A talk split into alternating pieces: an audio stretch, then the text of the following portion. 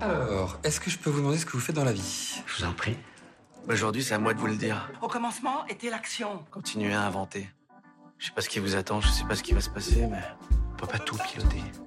Vivez-le à fond. Je suis Sarah Crosetti et vous écoutez La Bascule. Ici, on s'invite dans l'intimité d'hommes et de femmes au parcours inspirant et singulier. On questionne l'art et la manière dont ils habitent le monde, le remettent en question et le redessinent à leur façon. On discute de ce qui les fait vibrer, des moments clés de leur existence où ils ont basculé vers d'autres horizons que ceux vers lesquels on les avait orientés jusque-là. Écoutez leurs témoignages, écoutez-les redessiner le monde, en espérant que cela vous donne à votre tour l'envie de basculer vers de nouveaux horizons. Ce que j'observe beaucoup chez les gens, c'est une tendance aussi à se cacher derrière le il me faut des abonnés sur les réseaux sociaux, il me faut de la communication, il me faut des jolis visuels, il me faut un joli branding, etc. Et au final, derrière, il n'y a pas d'offre à vendre. Comment tu veux savoir si ton business fonctionne ou pas?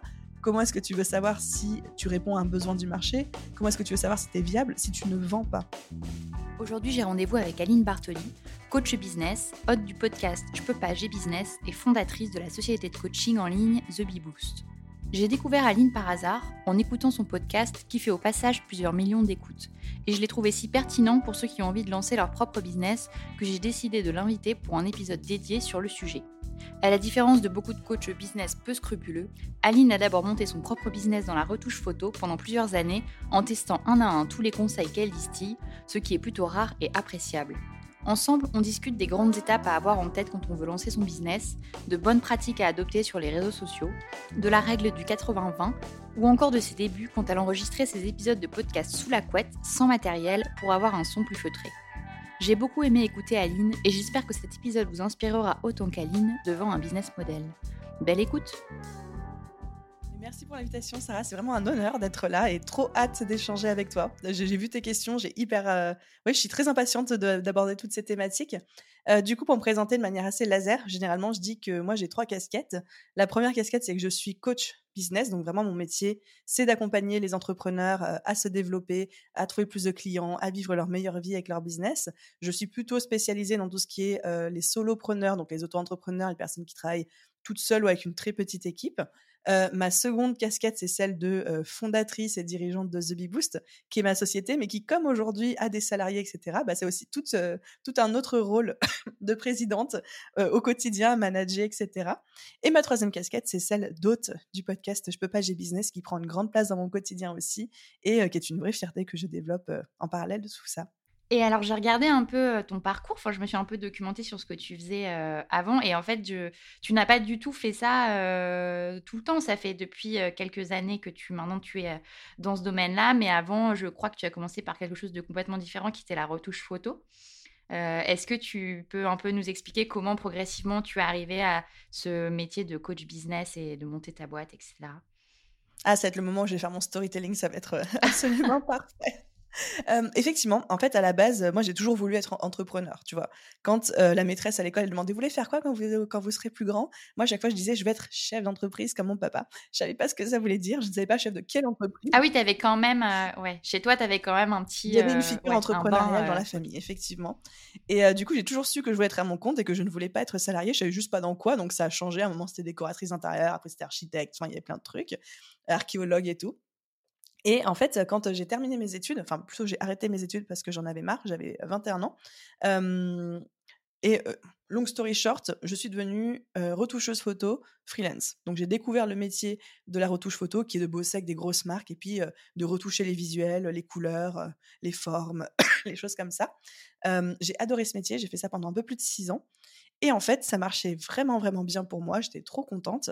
Et j'avais plein de, plein de personnes autour de moi, des amis entrepreneurs, des gens qui étaient à leur compte aussi, qui me disaient, mais Aline, comment est-ce que tu fais pour trouver autant de clients? Comment tu fais pour avoir des mois d'attente pour bosser avec toi? Comment tu fais pour gérer ton entreprise au quotidien? Même si c'était une micro-entreprise à l'époque. Et en fait, j'en avais tellement marre de répéter tout le temps les mêmes conseils à tout le monde que je me suis dit, je vais créer un blog Et sur ce blog, je vais mettre tout ce que je connais. Je vais mettre tout, tout ce que je sais, etc. Comme ça, les gens, je n'aurais plus qu'à les renvoyer vers ce blog. Donc, je me rappelle qu'en une nuit, j'ai créé le truc. À la, à la, base, je voulais appeler ça le blog booster.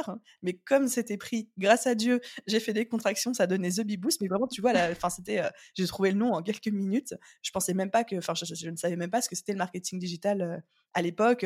Je sais pas qu'on pouvait en vivre. Parce que ça, c'était en quelle année à peu près C'était en 2018. Il y a combien de temps que tu 2018. Ah, c'était quand même, il n'y a pas si longtemps. Non, il n'y a pas si longtemps que ça. Bah écoute, moi j'étais dans ma petite bulle, hein. je connaissais rien de tout ce milieu du business en ligne. Et en fait, il se trouve que le blog a, plus ou moins bien fonctionné. Il a commencé à, se faire pas mal découvrir. Moi, je me suis beaucoup prise au jeu parce que tu sais, on est des entrepreneurs, donc quand on se lance dans une, nouvelle passion, un nouveau hobby, il ne faut pas grand chose pour qu'on se prenne au jeu, au challenge et dire bon bah comment est-ce que je vais au max de ce truc-là? Et voilà, l'un dans l'autre. Un an après, j'ai eu l'opportunité de me dire je pourrais passer à temps plein, je pourrais donner cette chance à cette aventure, allons-y. Euh, et du coup, en septembre 2019, je me suis mise à temps plein euh, en tant que coach business.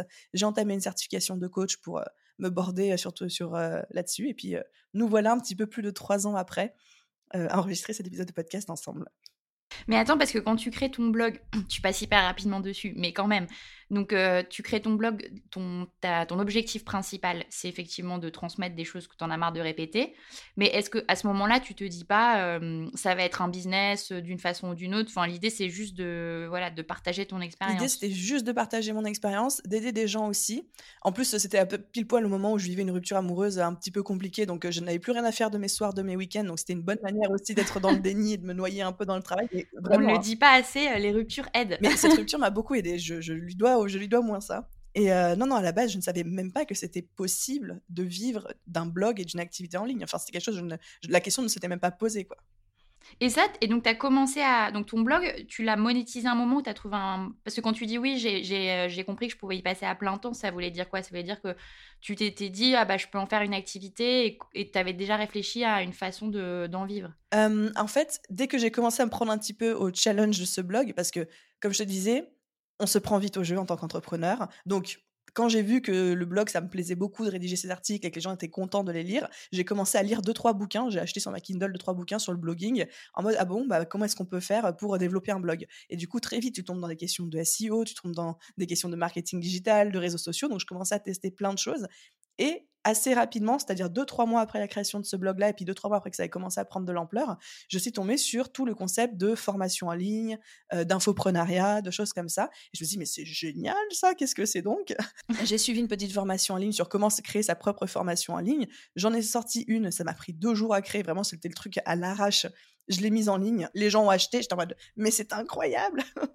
je me souviendrai encore toujours de moi qui arrivais chez mon client de l'époque qui était Yves Rocher. J'arrive, je pose mes affaires sur le bureau, euh, j'étais en, mission de retouche photo et j'avais des notifications Stripe sur mon téléphone de gens qui achetaient ma formation qui était à 47 euros à l'époque et je me disais mais c'est incroyable.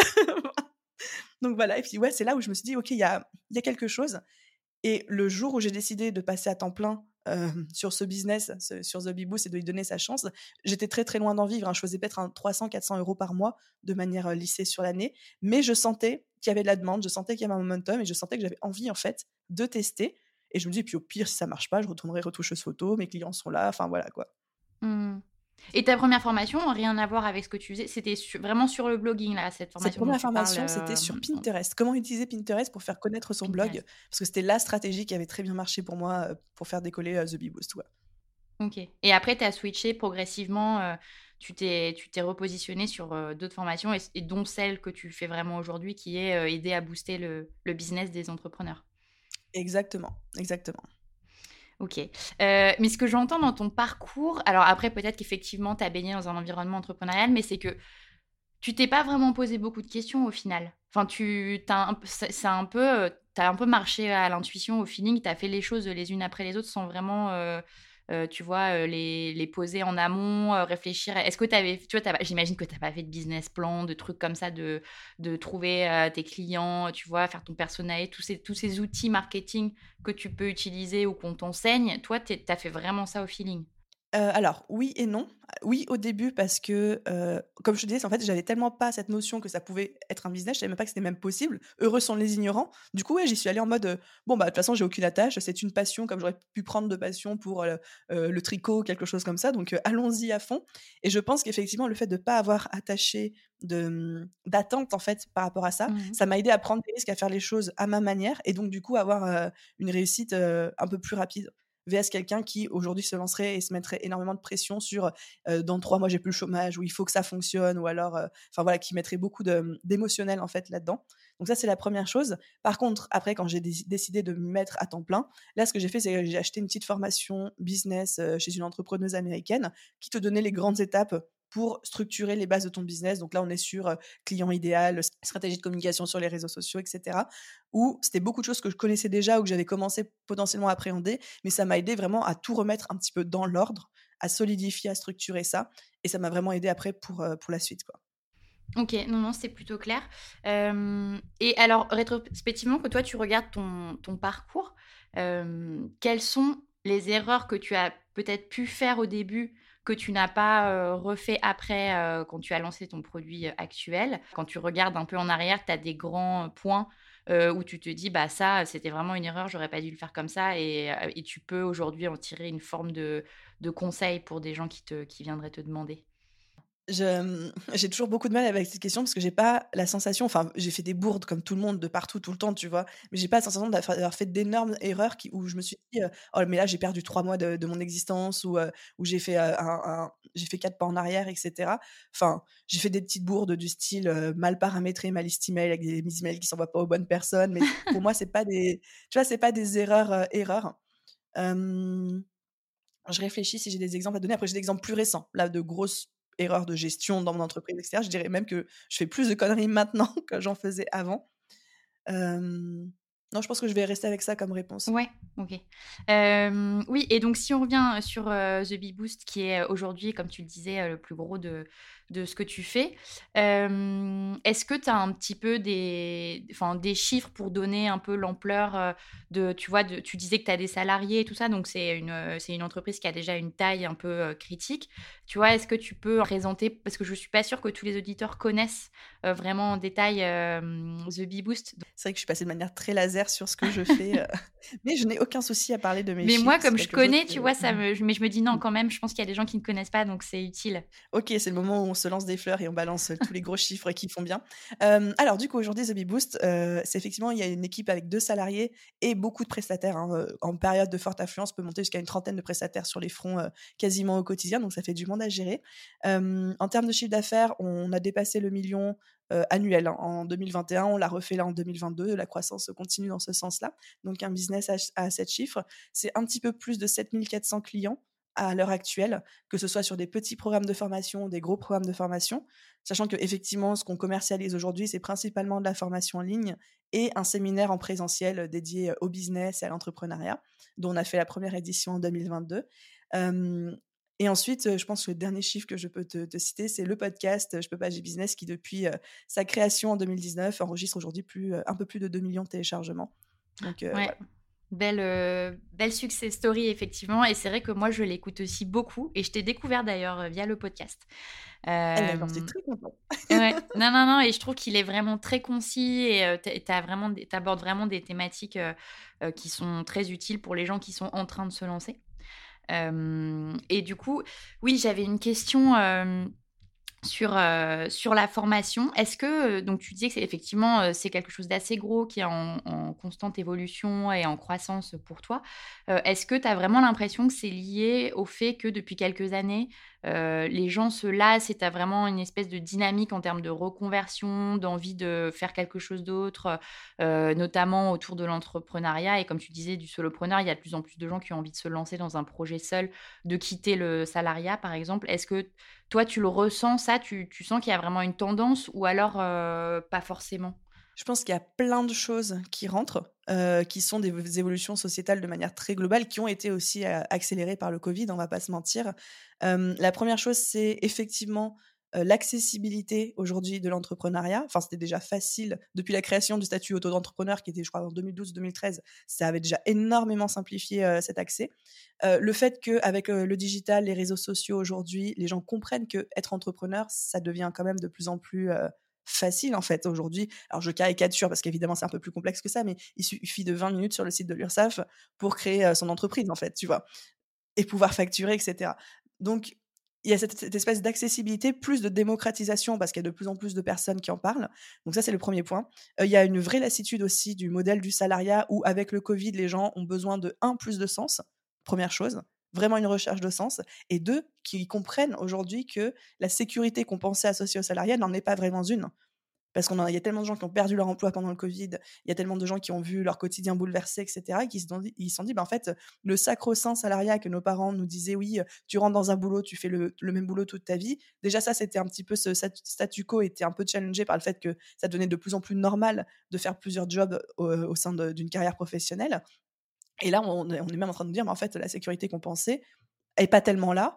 Et puis au final, il y a quand même pas mal d'inconvénients est-ce que l'entrepreneuriat qui devient de plus en plus facile et accessible ne serait pas une solution aussi pour avoir plus de sens, plus de liberté Voilà. Donc je pense que c'est un petit peu tout ça. Et j'allais dire, toi, dans ton parcours personnel, ça, tu l'as un peu ressenti. Enfin, tu n'as jamais vraiment été salarié au final, mais est-ce que ça t'est arrivé d'avoir de, des angoisses ou du stress par rapport à ces problématiques de d'insécurité, d'instabilité, ou de toute façon, tu t'es toujours dit, bah j'ai toujours voulu être entrepreneur et c'est ça qui me convient, c'est ce, rythme de vie et cette façon de vivre qui me convient? Alors, j'ai été salariée pendant six mois. J'ai été caissière à Monoprix. Le but, c'était juste de mettre assez d'argent de côté pour me lancer à mon compte. Donc, comme, je, ouais, comme tu disais, j'ai toujours voulu être entrepreneur, donc la question ne s'est pas vraiment posée. j'ai toujours eu la chance d'avoir des business qui fonctionnent bien, donc de ne pas avoir vraiment d'angoisse financière. Presque, j'ai envie de te dire, j'en ai plus maintenant, où je sais que j'ai la responsabilité de salariés, donc de, leur famille aussi derrière, où là, bah, du coup, on, a moins envie de on a moins envie de prendre de risques. Non, non, non. Je pense que j'ai été plus traumatisée par mes quelques mois en tant que caissière. Mais le problème, c'était pas le salariat. C'est vraiment le job de caissière euh, qui est vraiment un job ingrat et très, très compliqué euh, émotionnellement. Euh, j'ai plus été traumatisée ça, par ça que par toutes mes mauvaises expériences entrepreneuriales. Ok. Et donc, dans ta formation, toi, tu vises plutôt les gens qui, ont, qui se sont déjà un peu lancés et qui ont des problématiques assez précises, type la visibilité, avoir plus de clients, etc dans les gens qui écoutent le, podcast, généralement, c'est plus des gens qui sont parfois encore salariés justement, mais qui ont envie d'autre chose, ou qui ont une idée, mais qui ne qui savent pas encore comment la formaliser, comment la tester. Mmh, est-ce que toi, tu as peut-être des conseils sur comment tester son idée, comment oser se lancer? Alors effectivement, aujourd'hui, le cœur de cible que, je vise, c'est plutôt des personnes qui sont en train de se lancer ou qui viennent de se lancer depuis un an, deux ans max, mmh et en fait qui n'arrivent pas à vivre de leur activité, qui comprennent pas, je cite, ouvrez les guillemets, ce qu'ils font de mal. Voilà, généralement, c'est ce que les gens me disent. Aline, je fais tout bien, ça fonctionne pas, qu'est-ce que je fais de mal? Pour le moment, je suis pas du tout positionnée sur euh, comment trouver la bonne idée de business. C'est plutôt des gens qui arrivent en mode, il y a un truc, il y a, y, a, y a, une couille dans le pâté, quoi, pour rester mmh. poli. et du coup, par rapport au fait de tester son idée, alors, sachant que tout ce que je vais dire, je le remets en contexte sur le fait que moi, je m'adresse beaucoup à des prestataires de services, beaucoup qui travaillent en ligne, en télétravail, etc. Donc, forcément, c'est pas la même chose que quand on veut tester un concept avec des locaux physiques, avec du e-commerce, où là, les règles du jeu sont un petit peu différentes parce que les investissements de base sont un petit peu différents, les, les règles, enfin, les règles, les besoins aussi sont différents. je dirais qu'il y a trois niveaux qu'il faut, qu'il faut prendre en compte. Le premier, c'est de faire quand même une petite étude de marché sans pour autant rentrer dans un énorme business plan à la HEC ou des choses comme ça, mais une petite étude de marché, ben, à qui est-ce que j'ai envie de parler, qui sont aujourd'hui les concurrents directs et indirects, qui sont, quelles sont les opportunités, qu'est-ce que les gens pensent de mathématiques du produit ou de l'offre que j'ai envie de créer, quels sont les besoins par rapport à ça, etc. Vraiment avoir une espèce de connaissance du marché pour pouvoir déjà s'imprégner, prendre un petit peu la température. Donc ça, c'est le premier niveau, mais qui ne suffit pas. Le deuxième niveau, c'est ce que j'appelle le niveau de la bêta test, où là, généralement, on fait, en langage startup, ça s'appelle une MVP, on fait vraiment l'offre, une offre qu'on peut vendre, mais dans laquelle on n'a pas non plus mis tout notre temps, tous nos efforts, toute notre énergie, etc.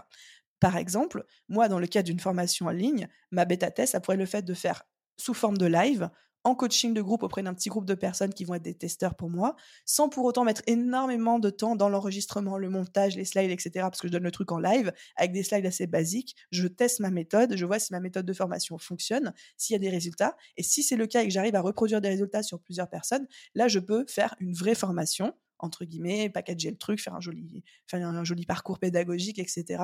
Mais je ne vais pas perdre trop de temps et d'énergie à construire une offre parfaite sans l'avoir d'abord testé sur le terrain. Ça, tu l'as fait toi, du coup.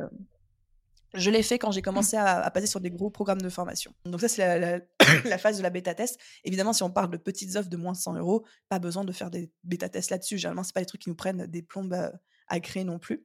Et après, la troisième étape, et c'est là où je dis, c'est pour ça que je, tempère mon propos en disant que c'est beaucoup pour tout ce qui est prestation de services ou le, des business où il n'y a pas de gros investissements de base à faire sur du stock, des locaux, etc. C'est qu'au bout d'un moment, il faut aussi juste oser se lancer et de se dire, je, je me lance, et je résous les problèmes au fur et à mesure, mais qu'il y a toujours une dimension qu'on ne contrôle pas et qu'on ne peut pas connaître à l'avance. Donc, on peut se backuper avec les études de marché, les bêta-tests, mais au bout d'un moment, il faut aussi juste oser se lancer et puis se dire, de toute façon, ce ne sera pas parfait, de toute façon, je ne vais pouvoir que m'améliorer par la suite. c'est clair, ok. Et, euh, et en termes d'outils, est-ce qu'il y a des choses... Euh, alors, j'entends bien qu'effectivement, tu as quand même deux grandes catégories. Tu as ceux qui se lancent principalement sur des business online, et effectivement, c'est un peu particulier, et d'autres qui vont se lancer, qui, qui, ont envie de se lancer sur des trucs beaucoup plus euh, physiques, et donc, c'est pas forcément la même stratégie, mais de manière générale, est-ce que tu aurais des outils à recommander, justement, pour ces phases dont tu viens de parler? C'est compliqué de répondre à cette question euh, parce que ça va tellement dépendre du business qu'on souhaite lancer. Comme tu as dit, bah, en fonction de si c'est physique, euh, local, euh, pas local, en ligne ou pas, je dirais, bon, bah, déjà, un ordinateur, ça me semble assez évident. après, c'est pas vraiment un outil, mais je pense que n'importe qui, n'importe quel entrepreneur devrait se former un minimum à l'entrepreneuriat. C'est-à-dire qu'en fait, on n'est pas graphiste, on est graphiste et entrepreneur. Tu vois, on n'est pas e-commerçant, mais on est e-commerçant et entrepreneur. Et en fait, c'est un métier qui s'apprend. L'entrepreneuriat, c'est pas quelque chose qui qui est inné ou pas inné, etc. Et donc le fait d'investir dans de la formation sur ce sujet-là, courte ou longue, que ce soit auprès d'un particulier, de quelqu'un comme moi, ou même juste de se rapprocher de sa chambre des commerces ou euh, de la chambre des métiers de l'artisanat en fonction de, de où on est référencé, ça aide en fait à comprendre bah, c'est quoi la gestion d'entreprise, c'est quoi les bases de la comptabilité, ce à quoi je dois faire attention, pas attention, mes obligations légales, euh, juridiques. Enfin, tu vois un petit peu tout ça. Mmh. Pour moi, c'est nécessaire et tout le monde devrait passer euh, par là. Mais même d'ailleurs, quand je me suis lancée, en tant qu'auto-entrepreneur, donc ça commence à dater maintenant, je crois que c'était en 2014-2015, il y avait un espèce de un truc qui s'appelait le SPI, qui était le stage préparatoire à l'installation, qui était obligatoire pour tous les nouveaux entrepreneurs. C'était deux jours de stage euh, en présentiel euh, euh, dans la chambre du commerce, où on t'apprenait les bases, mais vraiment les, mmh. bases légales, administratives et comptables. Donc c'était pas très sexy. Mais je me suis dit, aujourd'hui ça n'existe plus. Et je me suis dit, bah oui, mais aujourd'hui il y a des gens qui se lancent, qui savent pas ce que c'est la CFE, qui savent pas comment déclarer leur charge à l'URSSAF, etc. Alors que c'est quand même la base. Donc je dirais que ça c'est le gros point commun sur n'importe quel business qui se lance, apprendre les bases du métier de l'entrepreneuriat. Mmh. Et ça veut aussi dire la communication, le marketing digital, la vente, enfin voilà, tout ça. Et sur la question de l'expertise, toi, comment tu gères le, hum, le problème de euh, non mais ça j'y connais rien. Parce que moi en fait c'est quelque chose qui me remonte souvent quand, les, je discute avec les gens qui écoutent le podcast c'est euh, ouais mais je, je peux pas monter un site parce que j'y connais rien ou je peux pas monter ça parce que euh, c'est pas du tout mon domaine de compétences et du coup toi comment tu gères ce problème de ça c'est un truc vraiment que je sais pas faire j'essaye de l'externaliser ou je dépense le peu de fonds que j'ai pour lancer mon projet sur ce truc là ou alors je me dis je fais le plus de trucs possible moi-même et j'apprends et ce sera pas parfait bah, là, il y a les deux écoles, effectivement. Il y a l'école de euh, j'ai envie d'apprendre moi-même pour être autonome euh, ensuite aussi, et parce que ça me fait plaisir d'apprendre et d'avoir la main mise sur tout. Moi, je suis plutôt de cette team-là parce que, par exemple, je me verrais pas déléguer la construction d'un site internet sans que je sache du tout comment ça fonctionne, parce que je me dis, si un jour j'ai un problème, besoin d'être réactive ou de régler rapidement, si je ne sais même pas comment me connecter à mon espace administrateur, ça va être compliqué. En fait, on est obligé d'être un petit peu des pirates et des ninjas au début de nos business et on peut pas se reposer sur plein d'autres prestataires ou plein d'autres organismes euh, extérieurs parce que du coup, on ralentit beaucoup et on génère aussi d'énormes coûts. Donc, il y a ce côté un petit peu piraterie, mais on peut aussi dire, ça, c'est pas du tout ma tasse de thé, euh, ça ne m'intéresse pas ou je sais que ça va me prendre une énergie de dingue et ça va pas me faire plaisir. Et auquel cas, ça peut être euh, pertinent de, de déléguer cette partie-là et je pense que la, dimension de ça me fait plaisir est importante dans le sens où, par exemple, moi j'aime bien tout faire moi-même. Et parce que ça me fait plaisir d'apprendre, ça me fait plaisir de mettre les mains à la, pâte, plus aussi le, côté très pratique, comme je te disais, de dire bah, s'il y a un problème, en plus, les problèmes de base, je saurais les, je saurais les régler moi-même et je saurais être réactive moi-même. Après, si un jour j'arrive face à un truc qui me fait pas plaisir, qui me prend une énergie de dingue, où je vois que je suis pas du tout douée, où clairement c'est un coup d'épée dans l'eau et c'est se tirer une balle dans le pied que d'y passer des semaines et des semaines alors que quelqu'un pourrait le faire en une journée pour moi, là je vais le déléguer. Mmh. Ok, non, non, c'est euh, ok, c'est une bonne matrice pour prendre ces décisions. Et ça rejoint une autre question que je voulais évoquer avec toi, qui est euh, bah, la question de l'investissement de base que tu mets dans ton, dans ton projet. Est-ce que toi, euh, quand tu as lancé tes propres projets donc de formation, tu t'étais mis un budget précis ou tu, tu, savais à peu près combien ça allait te coûter, combien tu pouvais mettre dedans, ou alors il y a eu des imprévus, des choses que tu n'avais pas du tout anticipées? Comment tu as fonctionné à ce niveau-là? Je pense qu'au début, j'ai vraiment mis le minimum, c'est-à-dire un hébergement, un site internet, que du coup j'ai monté moi-même, donc j'ai payé l'hébergement, le nom de domaine, truc comme ça, ça m'a coûté, je crois, 120, 130 euros, quelque chose comme ça. Et le reste, je, vraiment, je faisais solution maison. C'est-à-dire que même quand j'ai commencé à faire mon podcast, mes premiers épisodes, je les enregistrais sur le dictaphone de mon téléphone et je me mettais assise sous une couette pour avoir un joli son un petit peu calfeutré et j'enregistrais comme ça. Et c'était en plein été et je transpirais tellement j'avais chaud, etc. Mais j'étais en mode, comme je ne sais pas si, par exemple, le podcast est quelque chose que je vais maintenir sur le long terme, ça ne sert à rien d'investir dans du matos cher, encombrant, etc. En plus, je voyageais beaucoup à l'époque. Fais-le avec les moyens du bord, débrouille-toi, et puis si vraiment tu vois que c'est quelque chose qui prend de l'ampleur, bah, t'achèteras le matos. Comme là, tu vois, on est en train d'enregistrer, j'ai un joli micro, des choses comme ça, mais c'est pas quelque chose où dès le début, je me suis dit, il me faut le bon matériel. Et ça, je pense que c'est quelque chose que j'ai retiré de ma carrière dans la photo. C'est que dans la photo, très souvent, les gens qui se lancent ont cette croyance de c'est un bon matériel qui fait des belles photos, alors que absolument pas. Enfin, je dis pas que ça joue du tout, mais c'est plus l'œil, l'artistique et la maîtrise un petit peu de, de la technique photo qui va créer des jolis visuels plus que le matériel. Et donc, en fait, j'étais déjà câblée sur le fait de penser que ce qui allait faire ma réussite, ce qui allait me faire décoller au début, n'était absolument pas mon investissement matériel, mais plutôt la manière dont je, communiquais, ma régularité sur les réseaux sociaux, mes efforts sur ma visibilité, mon expertise aussi en tant que coach. Et du coup, ça me fait rebondir sur ta seconde question, qui est de, de l'expertise. Il y a une double réponse par rapport à ça. Alors oui, il faut avoir des compétences quand on se lance. Enfin, je veux dire, si demain je dis ouais, je suis vétérinaire et que j'ouvre un cabinet vétérinaire, je suis d'un danger public pour tout le monde, quoi, tu vois. Donc, avoir de l'expertise, oui, c'est nécessaire, surtout pour faire du bon travail et surtout aussi pour pouvoir avoir des premiers clients, une bonne réputation, etc. Enfin, moi, je conseillerais à personne de s'inventer graphiste ou de s'inventer coach ou de s'inventer e-commerçant du jour au lendemain. Et encore, le e-commerce, c'est un petit peu différent sans avoir zéro expérience. Donc, on peut s'entraîner sur des proches, on peut s'entraîner sur des projets tests. Moi, quand je me suis lancée dans la retouche photo, j'ai fait énormément de retouches à titre gratuite pour d'autres photographes, pour m'entraîner, construire mon book, mon portfolio, etc. Par contre, on n'a pas besoin d'être l'expert parmi tous les experts pour pouvoir avoir la légitimité de se lancer. Et moi, je dis souvent à mes, à mes élèves et à mes coachés qu'en fait, il nous suffit d'avoir 10% de plus de connaissances que les clients et les gens qu'on souhaite accompagner ou les gens avec qui on souhaite travailler. Parce qu'en fait, eux, ils ont juste besoin de ces 10% supplémentaires que nous, on a par rapport à eux. Ils n'ont pas forcément besoin de plus. Voire même, c'est un avantage, en fait, de n'avoir que 10% d'avance sur les gens avec qui on travaille, parce qu'on est beaucoup plus proche de, leur, de leurs problématiques. Tu vois, par exemple, aujourd'hui, moi, un coach qui se lance comme coach business, qui a 10% de plus d'avance, entre guillemets, que les gens qui l'accompagnent, il va avoir une espèce d'empathie avec eux, de connaissance de leurs problématiques, parce qu'il y était il n'y a pas si longtemps que ça, qui va le rendre beaucoup, beaucoup plus efficace dans sa manière de coacher. Aujourd'hui, moi, Aline, mon business ne ressemble plus du tout au business des gens que, que j'accompagne, ce qui peut, même si je fais très attention à ça, on va quand même être réaliste, créer une petite dissonance entre, bah, il y a des choses que je peux oublier de dire ou oublier de prendre en compte parce que c'est tellement éloigné dans mon historique à moi que je suis moins proche de leur réalité. Donc il y a plein de moyens après de travailler là-dessus, mais ça pour dire, c'est pas parce que vous n'êtes pas les plus experts que vous êtes moins bien. Bien au contraire, vous avez aussi des avantages. Euh, voilà. Ouais, ça c'est un très bon enseignement, je pense. Un autre point aussi hyper important que je voulais aborder avec toi, qu'on me remonte souvent, c'est la question de, du temps et de l'efficacité. Tu vois, souvent je te disais le profil des gens qui écoutent sont des gens qui ont une activité, euh, déjà une activité, souvent aussi des enfants, une famille, etc. Et qui ont envie de travailler sur leur projet, ou tu vois, de lancer le truc, et qui me disent à chaque fois, euh, mais j'ai pas le temps, euh, ou alors je, je suis pas assez efficace, etc., etc. Et je sais que toi, c'est vraiment aussi au cœur de, des formations que tu peux dispenser. Est-ce que tu as des conseils là-dessus, tu vois, pour se, essayer de se de se mettre une rigueur, tu vois, d'être plus efficace sur le, travail de son projet On pourrait donner tellement de conseils là-dessus.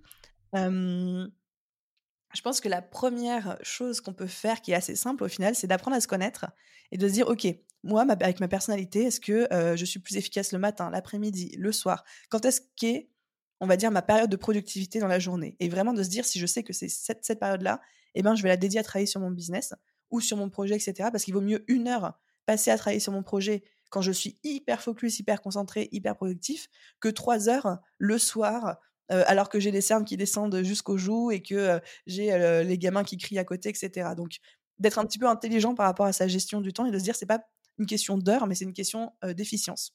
Donc ça, ce serait peut-être la première chose. Alors, il y a des personnes qui vont être très productives le matin, auquel cas, un conseil pourrait être décalé le début de sa journée dans la mesure du possible pour caler une heure de, sur son business avant, ou alors se lever, euh, le fameux se lever une heure plus tôt, etc. Si c'est euh, le midi, ben, pendant sa pause de midi, si c'est le soir, enfin voilà, vraiment essayer d'adapter son emploi du temps et de pas essayer de se dire le moindre instant libre, je vais le passer à travailler sur mon side project, mais plutôt si je suis un petit peu malin, dans mes heures de disponible, de libre avec les contraintes que j'ai potentiellement avec ma famille, mon salariat, les choses comme ça, quelles sont les heures où je peux maximiser mon efficacité? Voilà, et pas chercher à remplir la moindre heure libre avec son mmh. business. Ça, c'est le meilleur moyen de se brûler puis de se frustrer aussi beaucoup parce qu'on n'a plus de vie du coup à côté. Ça, c'est la première chose. Et ensuite, la deuxième chose, c'est bah, la fameuse règle des 20-80. On dit toujours que ce sont 20% des actions qui apportent 80% des résultats. Donc, si je, donne des exemples un peu plus concrets, quand tu es entrepreneur, souvent ce sont 20% de tes clients qui te rapportent 80% de ton chiffre d'affaires. Ce sont 20% des contenus que tu publies en ligne qui te rapportent 80% de ta visibilité. Et ce sont 20% des efforts que tu mets dans ton business qui te rapportent 80% des résultats.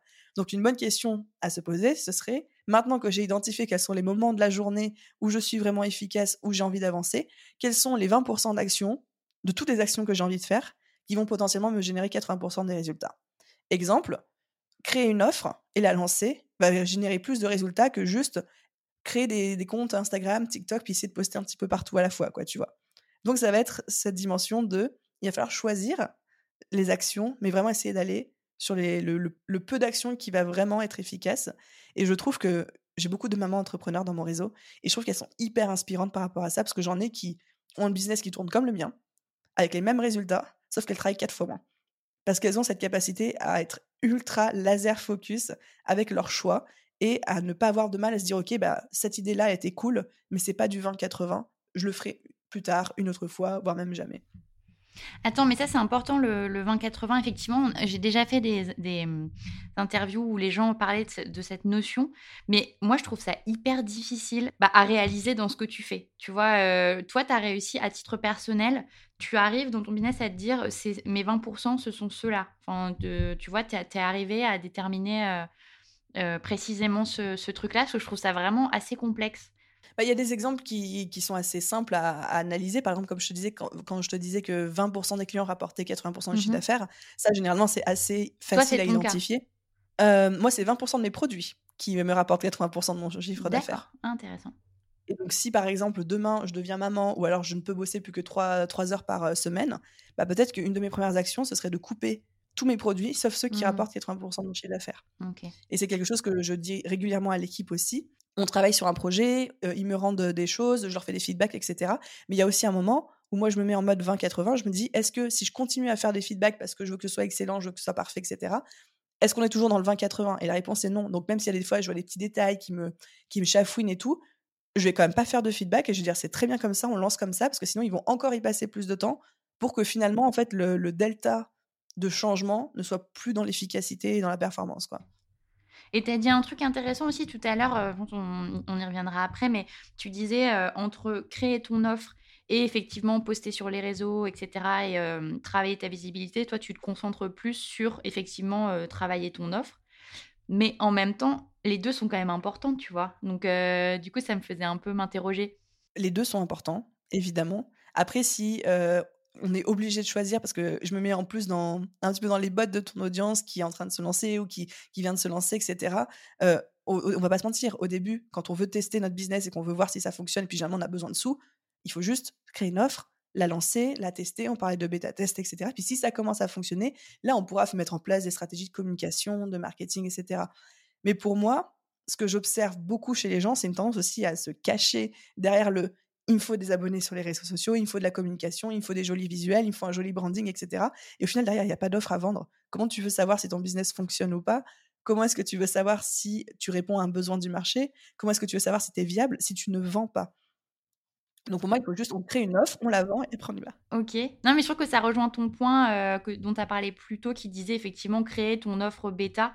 euh, pour voilà, vraiment tester le plus rapidement le marché. En fait, ça, ça, ça je trouve que ça ferme cette boucle-là aussi. Il y a, y, a, y a, un petit peu de ça, ouais. De, mmh, évidemment que tout est important entre la communication, le marketing, la vente, la création d'offres, etc. Mais je suis vraiment dans une, une logique de dire le plus important au début, c'est de créer une offre et de la vendre. Parce que c'est ça le business, en fait. Le business, c'est de générer du chiffre d'affaires. Sinon, on est une œuvre de charité ou on est un mmh. influenceur sur les réseaux sociaux, mais on n'est pas un entrepreneur.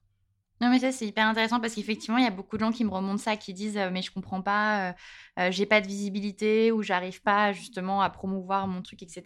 Et je trouve ça vraiment intéressant ce que tu dis de dire bah, d'abord se concentrer sur qu'est-ce que je vends, enfin, qu'est-ce que, quel est mon produit. Et après, effectivement, seulement dans un second temps, de voir le problème de visibilité. Exactement. Après, ça, c'est si vraiment on peut pas faire les deux en même temps, mais dans un monde idéal, on travaille quand même les deux en, parallèle, avec au début un petit peu plus d'importance accordée à la création d'offres qu'à la visibilité. Et puis après, quand l'offre est, bien, qu'elle roule, qu'elle a été testée, qu'elle se vend, là, on peut plus se concentrer sur le marketing et la communication. Mmh. Mais d'ailleurs, sur ce sujet-là, qui est aussi un sujet euh, assez fréquemment relevé, euh, toi, tu, le, tu l'as aussi à titre de personnel chez tes coachés, c'est quelque chose qui revient, le, ce problème de, de réseaux sociaux, de visibilité, euh, de, de, marketing, etc. C'est un, c'est un problème que tu rencontres? ouais. Énormément, c'est même un des problèmes principaux qui revient tout le temps. Ouais. Ok. Et est-ce que tu, pareil là-dessus, tu aurais peut-être un ou deux conseils euh, quand, tu, quand tu débutes là-dedans. Donc, euh, effectivement, après, il y a des conseils très spécifiques qui sont propres à chaque réseau social sur lesquels tu veux te lancer.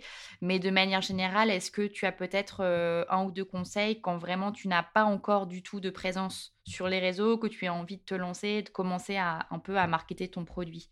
Mmh, Alors, j'espère que je ne vais pas submerger ou décourager des gens. Mais tu vois, on, on parlait tout à l'heure du fait qu'être entrepreneur, c'est un métier qui s'apprend au même titre que notre métier de cœur, qui pourrait être, je reprends, l'exemple du graphiste ou du e-commerçant, de l'artisan, etc.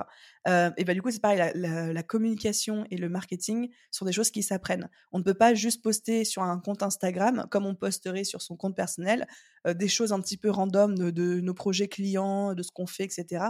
et penser que ça va fonctionner. En fait, il y a vraiment cette dimension d'apprendre la communication et le marketing à travers les réseaux sociaux, à travers la visibilité, pour pouvoir justement bah, gagner en visibilité, excuse-moi pour la redondance. Donc ça, ça s'apprend. Après, ça s'apprend de manière gratuite en testant, ça s'apprend de manière gratuite en consommant des contenus.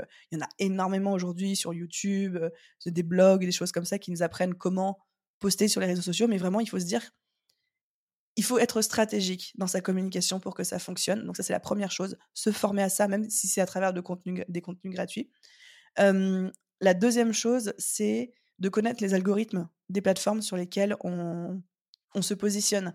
Par exemple, si on se met sur TikTok, sur Instagram, sur Facebook, sur Twitter, sur LinkedIn, etc., il y a des algorithmes qui ne sont pas des grands méchants loups qui sont là pour nous manger euh, ou nous, nous mettre des bâtons dans les roues, mais il faut connaître les règles du jeu pour pouvoir jouer le jeu.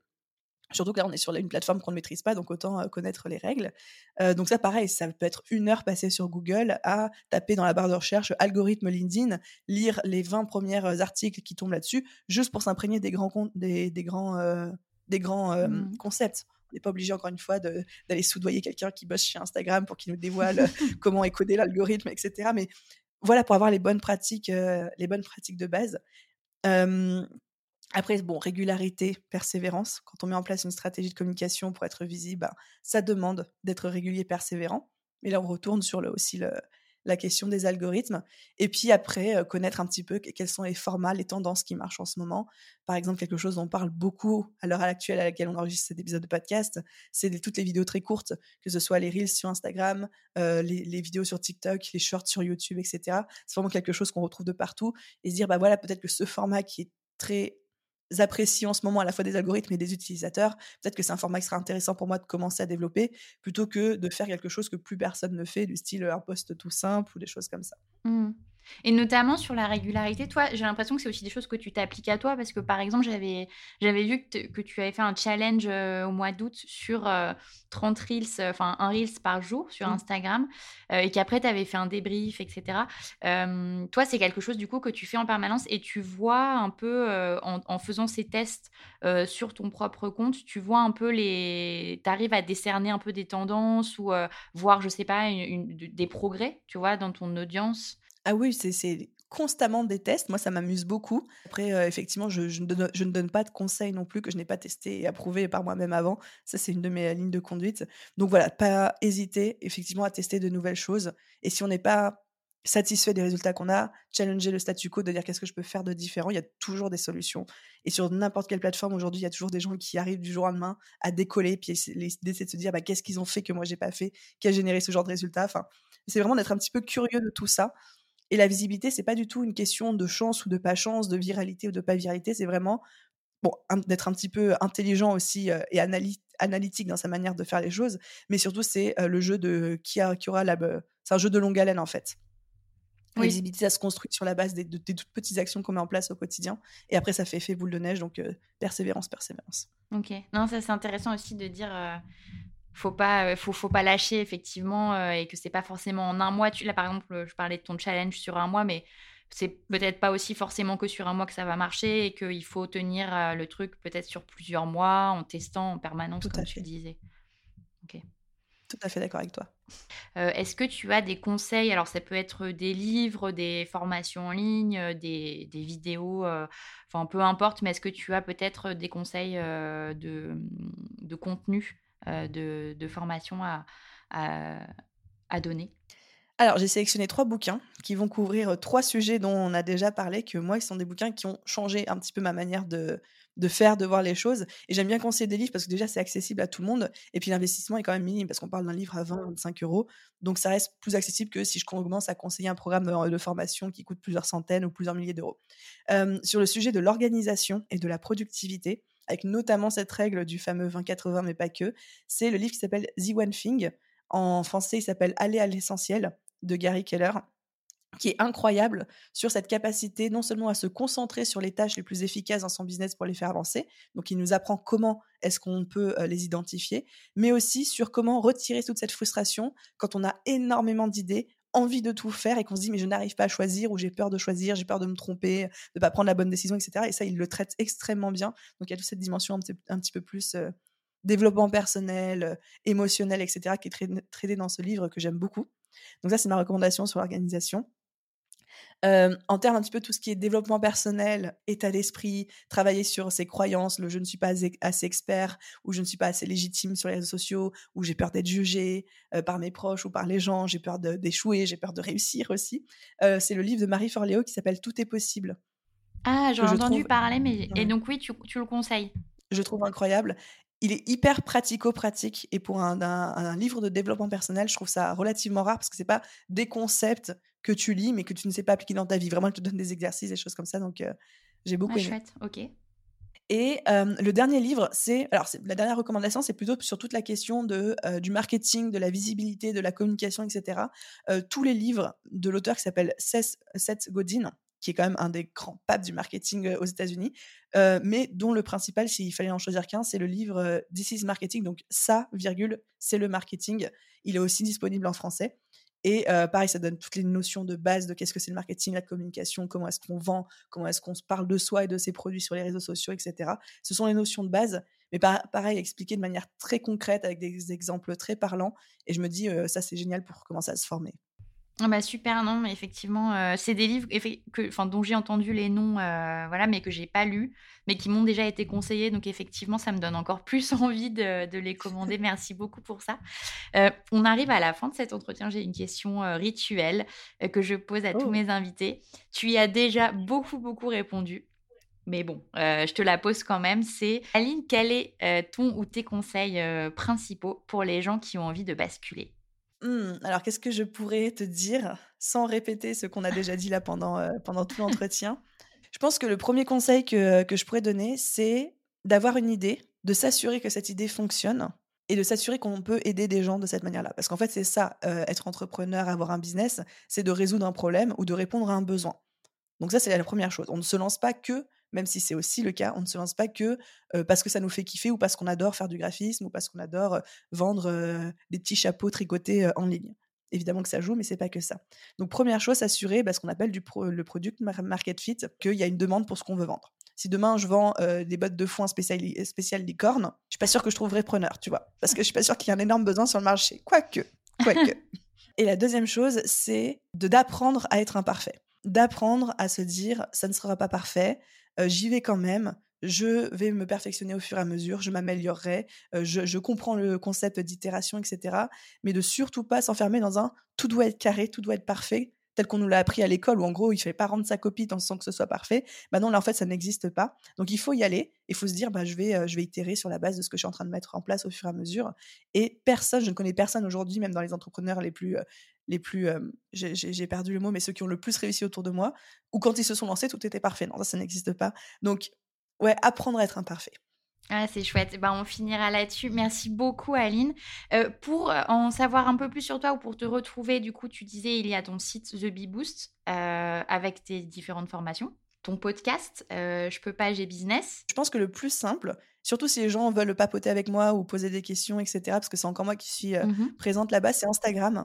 Instagram. Donc, arrobas de tout simplement. Et puis, depuis l'Instagram, après, euh, vous allez pouvoir retrouver que ce soit le site, le podcast, etc. Mais c'est vraiment la plateforme où c'est le plus simple de rentrer en contact avec moi puis découvrir l'univers. Ok, très clair. Merci beaucoup pour ton temps, pour tes réponses, pour tes conseils. Euh, et puis à bientôt, j'espère.